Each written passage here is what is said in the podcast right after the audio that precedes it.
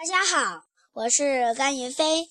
今天我继续给大家读《爱的教育》第八集。十一月七日，星期一，卖炭人与绅士。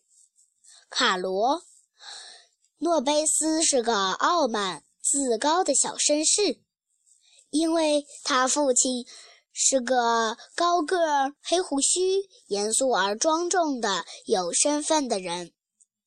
昨天早晨，诺贝斯跟班里最小的一个孩子贝蒂吵起嘴来。贝蒂的父亲是个卖炭的，诺贝斯自知理亏，无法回答，就骂道：“你父亲是个穷叫花子。”贝蒂听了，气得脖子都红了，伤心的流着泪。回家后，把这事告诉了父亲，他父亲也火冒三丈，好像无故挨了人家一拳。于是下午上课前，他便领着儿子向学校老师告了一状。恰巧这时，诺贝斯的父亲正送儿子到学校来，听到教室里有人不断的提起他儿子，就走进去问老师是怎么回事。老师就告诉他说：“这位先生说，你家诺贝斯骂他的孩子，你的父亲是穷叫花子。”诺贝斯的父亲脸红了，皱紧眉头瞪了儿子好久。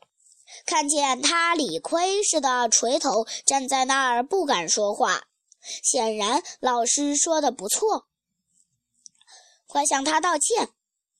卖炭人怕诺贝斯难堪，忙说：“不必了，不必了。”绅士却不听。仍大声对儿子说：“就向他道歉。照这样说，我说了对你父亲非常不礼貌的话，请你原谅，请允许我父亲来握你父亲的手。”于是诺贝斯不得不走到贝蒂面前，用蚊子似的声音断断续续地说：“我。”说了你父亲非常不礼貌的话，请你原谅，请允许我的父亲来握你父亲的手。绅士面带微笑的向贝蒂的父亲走去，紧紧握住了他那满是炭黑的手。随后向老师请求说：“让他们坐在一起好吗？”看到两个孩子坐在一起，并且诺贝斯再次向贝蒂请求原谅后，绅士才行礼告辞。卖炭人站在那儿愣了好久，走到诺贝斯跟前，望着他，似乎很懊悔。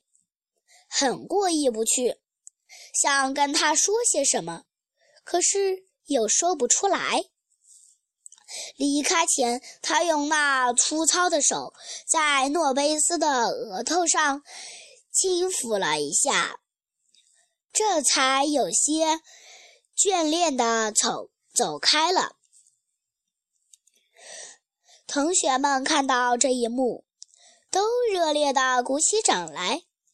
连老师都会心的笑了，都会心的笑了。